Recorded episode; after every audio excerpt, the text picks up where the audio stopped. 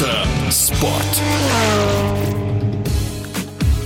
Говорят, завоевать титул в первый раз гораздо проще, чем затем его удержать. Но если ты гонщик, за плечами которого богатый опыт международных стартов, а на полке призы чемпионатов мира и Европы, то нет ничего невозможного. Прошлом году Всеволод Боровиков из Ижевска выиграл чемпионат России по мотокроссу в классе 250 кубов, а в этом подтвердил звание сильнейшего.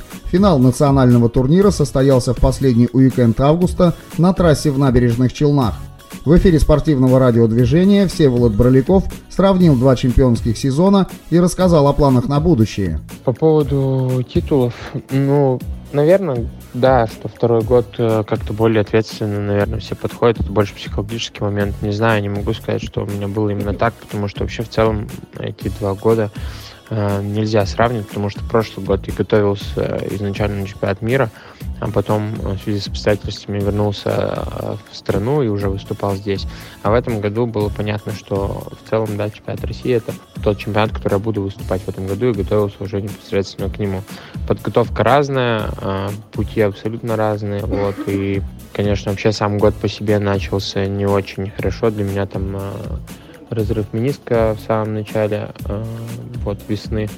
Потом еще там одна история с повреждением мышцы бедра и там, две операции перед началом сезона было. Так что вот сезон именно до первых соревнований начинался не очень, не очень хорошо. А потом в целом втянулся. А весь чемпионат в этом году был был гораздо, сто процентов гораздо интереснее, чем э, в прошлом, потому что э, я знаю, что организаторы мотоциклетной федерации России, да и мы в целом э, с моей командой, да, ВБ-18 Макс Академии, э, прикладывали огромные усилия для того, чтобы мотокросс в целом развивался, был популярнее, был интереснее для зрителей. Было очень круто и интересно находиться на каждом из мероприятий.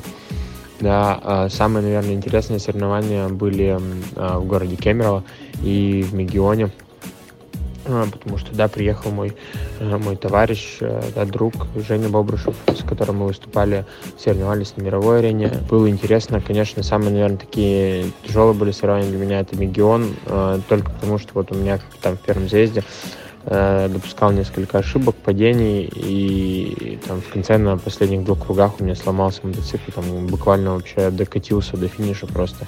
Вот, и тут, э, тут был такой немножко нервный, нервный момент для меня. В остальном все этапы сложились более-менее стабильно. Вот, по сути, 10 выигранных из 12 заездов. В целом весь год был интересный, но самые замечательные соревнования, самые интересные были, когда вот э, Женя Бобрышев был, был э, с нами, соревновался. Прекрасно, прекрасно, что он приехал, прекрасно, что нам получилось посоревноваться. По конкурентам, да, конечно, вот Женя Бобрышев ставил достойную конкуренцию, и моим э, ближайшим соперником был Тимур Петрашин в этом году.